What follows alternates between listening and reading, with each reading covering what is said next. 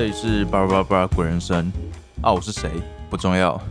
我们今天继续来看《莫斯科绅士》这本现代文学小说。那么，我们故事的主角伯爵，他因为想到，嗯，他被这个世界抛下了，好像这个世界一直不断的在往前，但是他因为被拘禁在这个饭店里面，所以他被迫要停下脚步，然后。整个世界好像也没有要等他的意思。他想到这边就觉得，嗯，心情很郁闷，所以他就决定要前往饭店的酒吧里面借酒浇愁。而伯爵他来到酒吧里面的时候，他听到一旁的英国人还有德国人，他们两个在交头接耳的讲话。那伯爵他也不是刻意想要去听的，而是。就是你也知道的，有时候我们自己一个人坐在餐厅里面的时候，那毕竟自己一个人，你其实是蛮无聊的，所以你在享用你自己的餐点或是喝着酒的时候，也是会很容易不由自主的去听一旁的人他们正在聊什么东西。而这时候，伯爵他就听到了这一位德国人，他讲说，他认为。俄罗斯人对于西方世界唯一的贡献就是伏特加，他想不出除了伏特加之外其他的贡献了。如果这个酒吧里面有任何人可以再讲出俄罗斯的其他三项贡献，那么他就会请他喝一杯伏特加。伯爵在一旁听着，这个德国人在这边好像有点轻视他的祖国。这时候伯爵就想。虽然他自己并没有很喜欢喝伏特加，但是面对有人这样子污蔑自己的祖国，他是没有办法拿这一点来当做借口的。所以他就拿出一张餐巾纸，并且在餐巾纸的后面写了一些东西，再把这张餐巾纸夹在一张一卢布的钞票里面，并且递给酒保。呃，所以这边我们就要注意喽。伯爵在这个地方已经先为自己在未来即将要讲的或是做的一些事情做一个铺路了，而且其实我们从这一个很小的举动就可以看出来，伯爵真的是一个呃很彬彬有礼的绅士，因为他在递给酒保，就是他接下来应该要遵照的什么指示。的这张纸条的时候，也不会忘记要附上一张一卢布的钞票来当做他的谢礼。而其实有时候我也会觉得，嗯，如果你在路上遇到一些麻烦，然后呃，请别的路人来帮你的忙的话，或许能够在他帮你忙之后，呃，可能给他一张一百元的钞票当做谢礼，这样子的行为，我自己是蛮向往的。虽然以我的立场来说，如果我是那一个去帮助别人的人，我不会期望对方会给我像一百元这样子的谢礼，因为我觉得反正就是举手之劳嘛，帮一下你也不会有什么损失。但如果我是受到帮助的那一方的话，我还蛮希望自己能够做到可以毫不犹豫的拿出这一张一百元，呃，聊表心意，因为我觉得。嗯，这一张钞票它并不仅仅代表着它的账面价值，而是代表你的一个心意，你感谢对方为你的付出的这种感觉。总之，我们这边就要记得，伯爵他是已经设好了这个局。之后，伯爵就站了起来，朝这对外国人走过去，并且对他们两个说：“呃，不好意思，我不小心听到两位的对话了。”我毫不怀疑，这位先生，您刚刚的说法是用一个夸饰法，纯粹是为了表现出诗意。但无论如何，我还是把它当真了。因此，我很乐于接受你的挑战。那么，这边我们应该还记得，这位德国人他提出的挑战，就是要讲出俄罗斯除了伏特加之外的其他三项贡献嘛？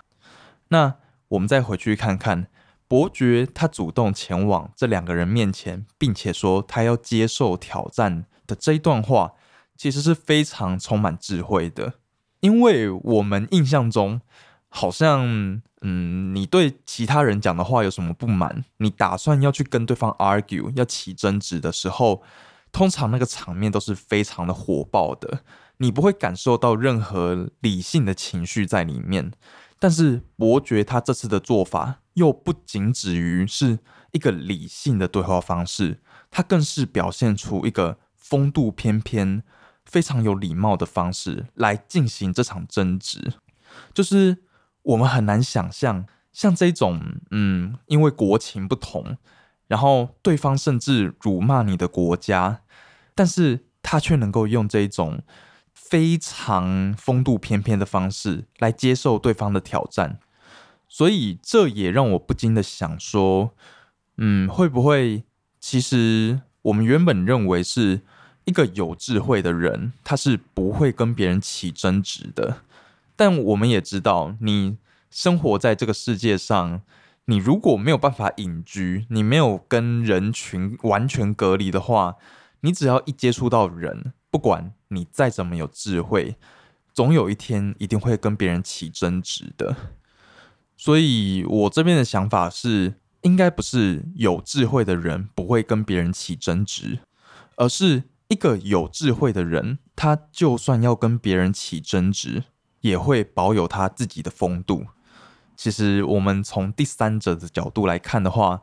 我们都会觉得争执的双方，就算发怒的那一方他是合理的，他是站得住脚的，但是他只要一动怒了，一旦带出了情绪，那么不管他原本再怎么有理，最后都会变成无理。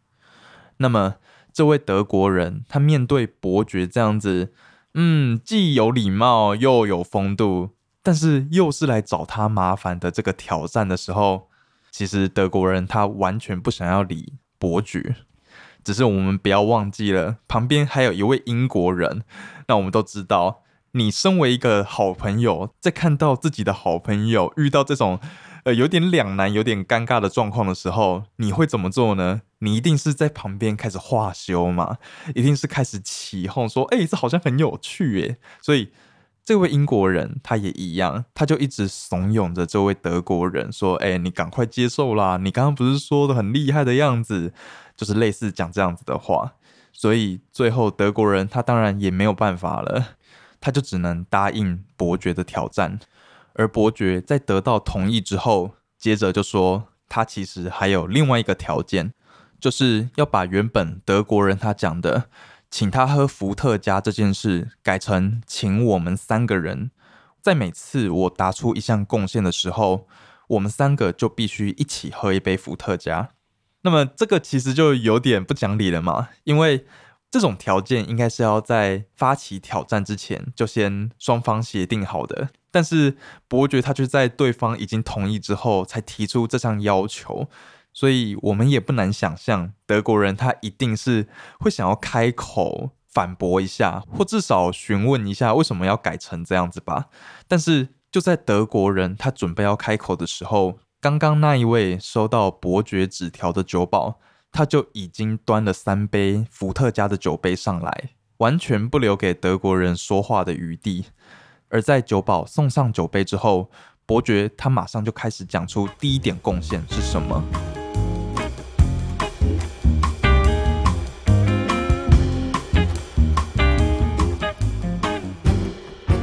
伯爵他说：“第一，契科夫还有托尔斯泰。”而这位德国人他在听到这两个人的名字的时候，也咕哝一声。咕哝的意思就是嗯，这样子，有点被吓到的感觉。就是德国人他自己也知道这两个人对世界的贡献是非常大的，但他原本之前没想到。所以在他听到伯爵一开始就丢出这两个人的时候，就马上吓到了。我想这个吓到的意思就是说，嗯，我怎么会没想到还有这两个人的这个概念？所以其实我们从这个德国人咕哝一声，他的这个反应，我们就可以知道，嗯，其实伯爵他接下来也不用多做解释了，因为德国人他自己心里已经认输了。但是没关系。因为我想，呃，不管是我还是你，应该都不认识这两个人吧？顶多听过他们的名字，但是你可能也不知道他们做了什么事情，对世界有什么贡献。所以，我们就来看看伯爵他是怎么形容这两个人以及他们对世界的贡献。伯爵说，契科夫的短篇小说把人生的种种境遇摊开在我们面前，好像我们伸手就可以碰触到这些我们从未体验过的人生经验。而托尔斯泰的《战争与和平》则是完整的呈现出一个人的命运是如何受到历史的宰制，以及历史的洪流如何因一个人就产生变化。而他们两个人在听完伯爵的说辞之后，那位英国人他二话不说，直接把他手上的那一杯伏特加下掉，这代表他完全同意伯爵他所提出的论点。而在伯爵也跟着把那一杯伏特加喝完之后，那一位德国人也心不甘情不愿的把他手上的伏特加一饮而尽。那么伯爵他接着讲说：“第二，胡桃钳的第一幕第一景。”而这位德国人他在听到伯爵讲出的第二项贡献之后，放声大笑，并且带着一个呃有点嘲讽的口气说：“柴可夫斯基。”然后就在那边笑个不停，而在他一旁的英国人则用口哨吹起那一首非常著名的进行曲。那么我们这边也是播一段柴可夫斯基他的《胡桃钳进行曲》给大家听。我相信大家应该都听过啦，但是就是让你更能够带入他们所讨论的东西究竟是什么。而伯爵他听到这位英国人。用口哨吹出这首知名的进行曲之后，就指着他说：“一点都没错，在北纬五十度以北的地方，这里有最短的日照，有最寒冷的冬天，让俄罗斯拥有最灿烂的圣诞气氛。也因此，柴可夫斯基所捕捉到的圣诞旋律才会比任何人都动听。”听到这边，这位英国人。再度很配合的把他手上那一杯伏特加一饮而尽，而德国人他就呃也是很心不甘情不愿的拿起他的酒杯，并且在一旁 murmur 说：“嗯，胡桃钳明明就是普鲁士人写的。”而伯爵他听到了这位德国人的 murmur 之后，便回答他说：“你说的没错，胡桃钳的确是普鲁士人写的童话故事，但是。”如果不是因为柴可夫斯基，我想这个故事到现在应该也只有德国人会知道吧。啊，其实，嗯，我蛮佩服这个德国人在听到伯爵这样子的嘲讽之后，他没有暴怒，而是心甘情愿的喝下他手上那一杯伏特加。所以我看到这边的时候，我就觉得这一场，嗯，算是辩论吧，或是说，呃，这个挑战。真的是非常的颠覆我们的想象。一般我们会以为像这种 argue 的场面，应该是要越火爆越好，但是这边却不是这样子呈现，而是用知识还有他们的绅士风度来撑起这一场辩论，让这场辩论就算没有那种轰轰烈烈的武打场景，但是它所呈现出来的分量却也完全不输，呃，我们一般所认识的。这种辩论的时候的场景，然后已经讲完两点了嘛，所以伯爵他就接着讲说第三点，但是他并没有把话说完。他说到一半的时候，一旁的酒保就端着一大盘的鱼子酱，还配上了小饼干，还有酸奶油，把这一大盘的小点心放到他们的面前。而这位英国人还有德国人在已经喝完两杯伏特加之后。看到了这一大盘的鱼子酱，也都不由自主的露出了微笑。而这位英国人，他就非常好奇的问伯爵说：“他是怎么做到的啊？因为伯爵他明明从头到尾都在跟他们讲话啊，他又没有离开去跟服务生讲说他们需要一盘鱼子酱。”而伯爵他面对这样子的疑问，他反而是故弄玄虚的回答说。魔术师是不会透露出自己的把戏的。那我自己在看到这一篇，就是伯爵他提出来三个点来证明俄罗斯对于世界的贡献。我发现很特别的一点是，呃，像我们现在讲说一个国家它对于世界的贡献，我们往往会想到的是它对于世界经济的贡献嘛。以俄罗斯为例，我们一定会想到石油，还有它的矿产，还有树木嘛。那么台湾就是大家熟知的半导体，好像我们要衡量一个国家对于世界的贡献的时候，已经被限定到用经济的层面、用金钱的层面来思考这件事了。但伯爵他就提供给我们一个另外一种解读方式，是从一种比较风雅、比较难以被量化的地方。来呈现出一个国家对世界到底有什么样子的影响。那我觉得不要说国家啦，毕竟国家这个东西离我们有点太远了。我们每个人都不可能代表某一个国家嘛。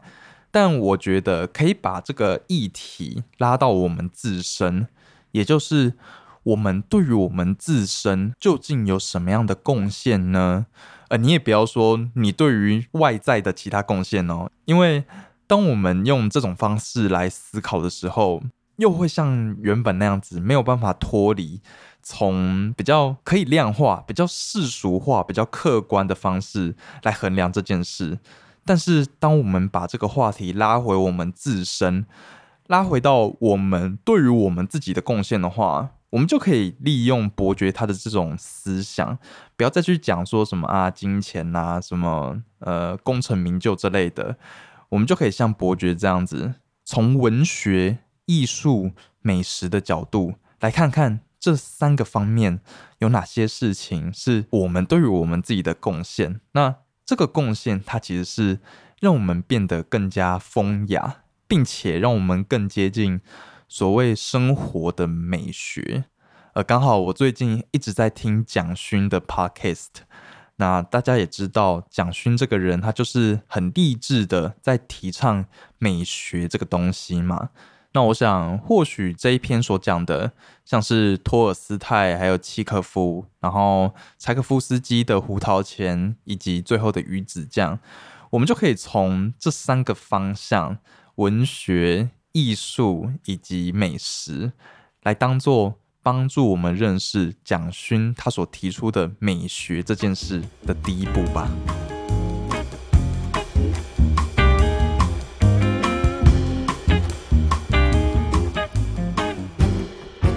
好，那他们就是有鱼子酱配着酒嘛，所以他们就喝着喝着，那德国人他也马上就喝醉了。而在经历过前面这段事件之后，这位英国人他对伯爵非常的有好感。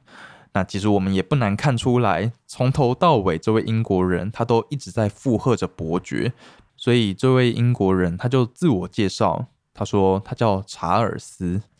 那么他们聊着聊着，当然不免俗的，一定会聊到关于俄罗斯发生革命的事情嘛。因此查尔斯就问伯爵说：“呃，在俄罗斯发生革命之后，他有没有想过要离开这里呢？”但伯爵却告诉他。他其实恰恰相反，他是在发生革命之后才从国外回到俄罗斯的。而面对伯爵这样子的回答，查尔斯他忽然表现出非常震惊的样子，因为他觉得，哎，我面前这个人，他该不会是什么无政府主义者或是共产党党员吧？不然，一个正常人怎么会想要从国外逃回来呢？那么伯爵也从查尔斯的脸上看出来他的疑惑了，所以伯爵就笑了一下，并且跟查尔斯讲了一段很长很长的故事。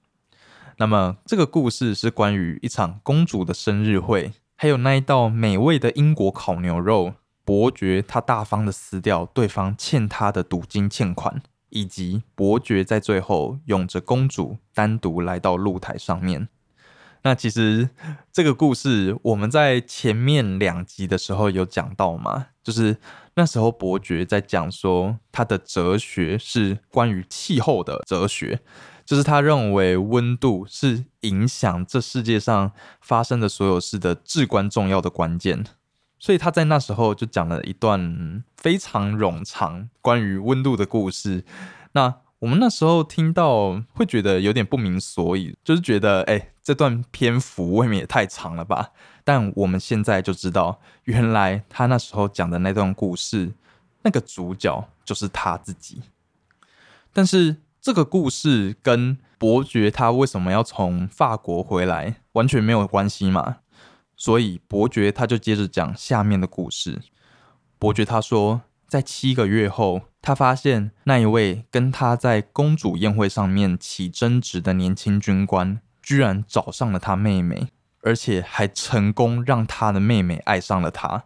那么这边讲的那一位年轻军官，就是在那场生日会上面被伯爵算是有点羞辱。就是伯爵他不是撕掉那个赌金欠条吗？那他撕掉的就是这位年轻军官的欠条，而且伯爵他也向这位年轻军官讲了一句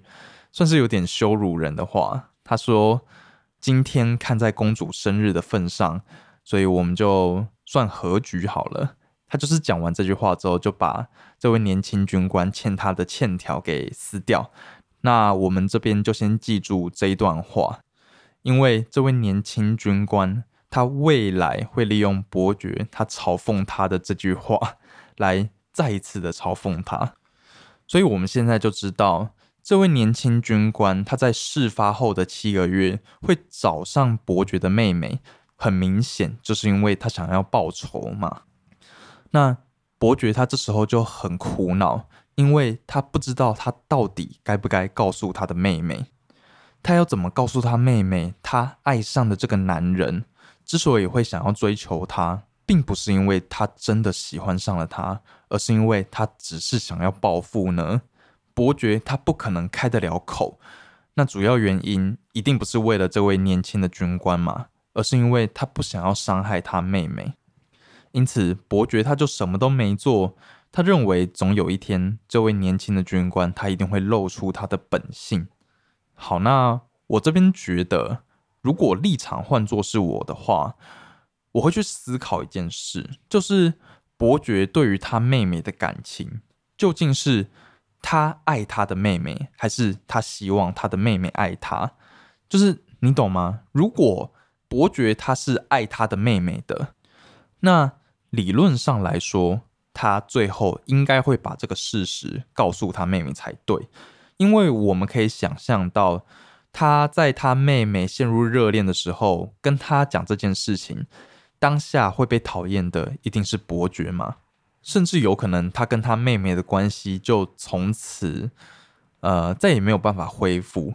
但是这么做却能够避免他的妹妹在未来受到更大的打击。所以在伯爵他如果选择直接跟妹妹讲说，呃，对方其实是想要报复的情况下，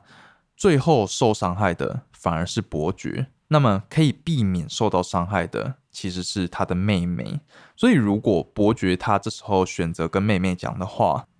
我就会觉得他是一个全心爱着他妹妹的人。他为了他妹妹好，不惜自己会被他妹妹讨厌，也要避免他未来受到更大的伤害。那我们从故事就知道。伯爵他并没有做这个选择嘛，他是选择不要告诉他妹妹。那嗯，也不要说伯爵这样子的做法是他只想要他妹妹爱他啦。我觉得可能是呃，他想要全心爱着他妹妹，全心为他妹妹好的这个心情没那么强烈，他可能还是多少有一些自私的部分。他虽然爱着他妹妹，但他也不希望他妹妹因此就讨厌他，所以他有一点陷入踌躇不前的状况吧。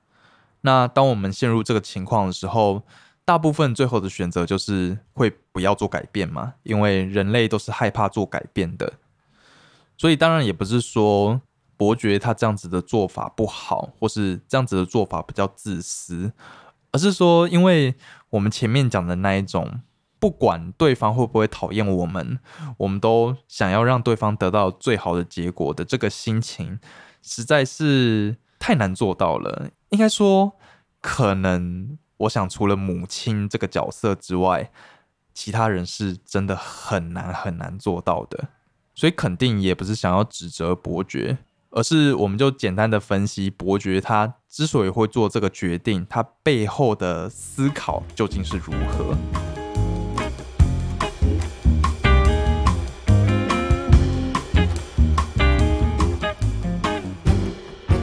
那么伯爵他想说，这位年轻军官他总有一天会露出本性嘛？但是在等了好几个月之后，对方不仅没有露出本性，甚至还会帮他妹妹拉椅子、送他花，还有念诗给他听，甚至还会写诗给他。啊，这边作者把“写诗”这两个字给挂号起来，我想也是伯爵想要特别强调，也是特别厌恶对方做的事情，因为我们知道伯爵他就是因为写诗这件事才会落得现在的下场嘛，所以我们也可以合理的推测说，伯爵他对于写诗这件事一定是有更多的坚持的。那么在看到这个要报复自己去伤害他妹妹的角色。却用他最热爱的写诗的方式来试图追求他的妹妹，我想这个心情一定是非常难受的。而且每一次这位年轻军官在跟伯爵四目相接的时候，总是会露出一抹嗯难以言喻的微笑。接着，我们把时间快转到他妹妹二十岁的生日，在这一天。这一位年轻军官，他特地从外地赶了回来，要庆祝他妹妹的生日，所以我们也不难想象，他妹妹一定是非常开心。他在听到敲门声之后，就非常兴奋的冲下楼。但是他来到玄关之后，却看到了他的女仆的衣服被撕破，并且用双手护着胸口，呃，有点羞愧的跑开来。而站在大门口的。就是那一位年轻军官，手上还握着那一位女仆身上衣服的碎片。伯爵的妹妹看到这一幕，就直接瘫倒在地上，而那一位军官则看着伯爵，露出充满恶意的微笑。他告诉伯爵说：“今天是你妹妹的生日，看在她的份上，我们就扯平吧。”他说完之后，就头也不回的走出了大门，甚至对他的妹妹。看都不看一眼，所以我们前面才会说，我们要记得伯爵他在之前的公主生日会上面，对于这位年轻军官讲的那句话：“今天是公主的生日，看在她的份上，我们就当做和局吧。”这位年轻的军官就是为了要报这句话的一箭之仇，才安排了这场戏来伤害他妹妹。那么，真正的目的当然也不是为了伤害他妹妹。而是为了要伤害伯爵，而在这个时候，伯爵他马上就意识到他不能再也什么都不做了，所以他就冲到房间里面，拿出了抽屉里的手枪，并且驾着马车追了上去。而故事听到这一边，查尔斯就问伯爵说：“你杀了他吗？”而伯爵则回答说：“是的，我杀了他，但是是在八个月之后。”听到伯爵这样子的讲法，查尔斯也是一脸不解嘛，就跟你我一样，为什么会是八个月之后？所以伯爵他就接着说，他当时的确是开枪打中了他的右肩膀，但是伯爵在之后就马上帮他包扎好伤口，并且送他回家。而这个伤害虽然没有要了他的命，但也让他的军旅生涯就此断送了。所以伯爵他之后就被对方提告。那伯爵他之所以会离开俄罗斯，并且前往巴黎的原因，就是因为他为了要逃避这一场诉讼。但是在他离开俄罗斯没多久之后，战争就爆发了。而那一位被他射中肩膀的年轻军官，却坚持要回到战场上面报效国家。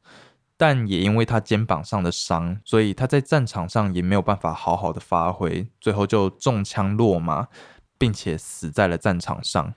而在那之后没多久，伯爵的妹妹也相继过世了。听到这边，查尔斯他马上问了一个我们也很好奇的问题，就是伯爵的妹妹是因为悲伤过度而死吗？呃，你知道了吗？就是。呃，因为自己曾经的爱人死掉了，所以自己郁郁寡欢，然后接着也死掉的这种情节。但伯爵他就回答说，年轻女孩因为伤心过度而死，这是小说里面才会有的情节。他妹妹是因为得到猩红热才死掉的。但故事讲到这边，伯爵他却陷入了沉思。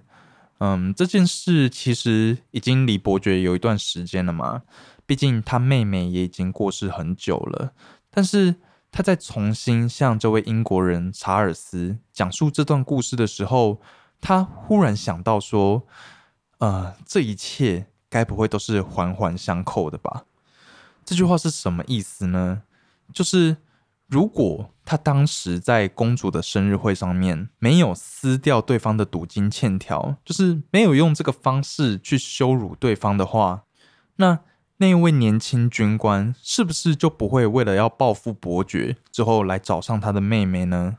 如果他没有伤害他的妹妹，伯爵是不是就不会开枪打到他？那么他或许就不会死在战场上，而且更重要的是。在他妹妹离世的时候，伯爵也能够待在他的身边，而不是为了要逃离这场愚蠢的诉讼案而离开俄罗斯。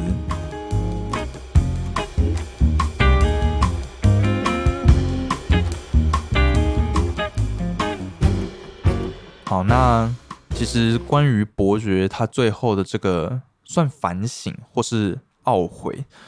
我觉得是在所难免的。我们人生中一定一定会遇到像这样子懊悔的事情，甚至你可能现在马上就可以回想到几个啊，要是你当时没有这样子做，可能最后结果就会不一样的事情。但是当然嘛，懊悔这件事，它呃并不能改变什么，我们只能从一次一次的懊悔之后。去学习，让我们之后所做出的决定尽量不要让我们懊悔嘛。那我觉得，其实会让我们懊悔的情况有两种，一种就是做太多了，另外一种就是做太少。好，那么做太少这件事，其实用一个很简单的举例就可以体会出来，就是有一位护理师，他曾经做了一份，呃，就是对于那些临终前的病人们。然后去询问他们在这个时候有没有什么想说的话，然后他做了一个统计，这一些意识到自己即将离开人世的人，他们最后悔的事情，往往都是因为当年没做什么，而不是因为当年做了什么。所以这个因为做太少，所以事后会让我们后悔的警示，就是在告诉我们说，嗯，做就对了嘛。不要想那么多，不要瞻前顾后的。但是伯爵他在这边的情况，很明显并不是因为做太少嘛，而是因为他做的太多了，他做了太过头，最后才会导致这一连串的事故嘛。那我觉得，嗯，要避免自己做过头的话，有三个方法。那第一个当然就是大家最常听到的“三思而后行”嘛。啊，第二个就是。我觉得我们应该要学会在得饶人处且饶人。你看伯爵的状况就是这样子嘛，他在赌局上面占了上风，他大可以用一个比较不会侮辱人的方式来跟他说：“那我们算和局这样子，而不是有点羞辱性的在他面前把这个欠条撕掉。”那这整个行为，其实伯爵他都是站在有理的那一方嘛。你看他明明是。赢对方钱的人，最后还好心的跟他说：“这些钱就不要算了。”所以，我们从客观的角度来看，可以知道伯爵他是在做一件好事，他从头到尾都是一个站在对的那一方的人。但是，伯爵他却没有关照到在人生不如意那一方的人的心理感受，所以这就是没有在得饶人处且饶人。如果我们没有办法在得饶人处且饶人的话，就很容易会像伯爵这样子，不小心做的太多了，那事后就会很容易发生一些让我们后悔的事情。而第三点，避免我们做太多的方法，就是那一句查理蒙格他最喜欢的至理名言：如果我能知道我会死在哪里，我就可以永远都不过去那里。啊，那这句话其实一开始一定很不容易懂嘛。什么叫做我如果能知道我死在哪里，那我就可以永远不去那里？这是到底在讲什么废话？而且根本也不知道他想要表达什么样的意思。但是其实这句话想要表达的意思是，如果我们在做某件事之前，我们能够先想到说做这件事情会带来什么样的错误的话。其实这样子的思考，常常是比我们去思考说做这件事可以带来什么样的好处还要更重要的。这就是这句话的意涵。我们不会想要知道说我们未来会活在哪里吗？因为知道这件事对我们一点帮助都没有。好，你不要讲说知道未来会活在哪里，你说呃可能会在哪边发家致富好了，这个对我们很有利的条件，在死亡面前又算什么呢？所以查理蒙格他这句话的意思就是在告诉我们。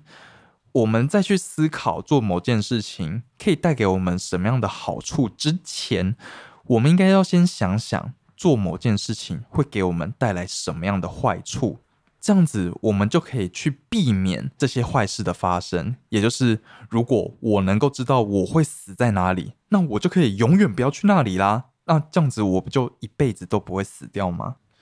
所以我觉得最后这一点其实是，嗯。让我们避免做太多最好的一个方法，但是它比较不近人情啦，比较难以时时刻刻都去想到这件事。